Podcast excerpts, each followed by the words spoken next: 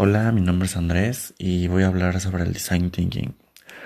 El design thinking, o también conocido como el pensamiento de diseño, es una manera de trabajar en grupo que maximiza la creatividad colectiva y también sucede a veces a personas que pueden ser muy brillantes a nivel individual y que no rinden tanto trabajo en grupo. Las fases del design thinking son empatizar, empatizar, aprende de la audiencia para poder diseñar, definir. construye un punto basado en necesidades y percepciones del usuario. Idear. Imagina soluciones creativas.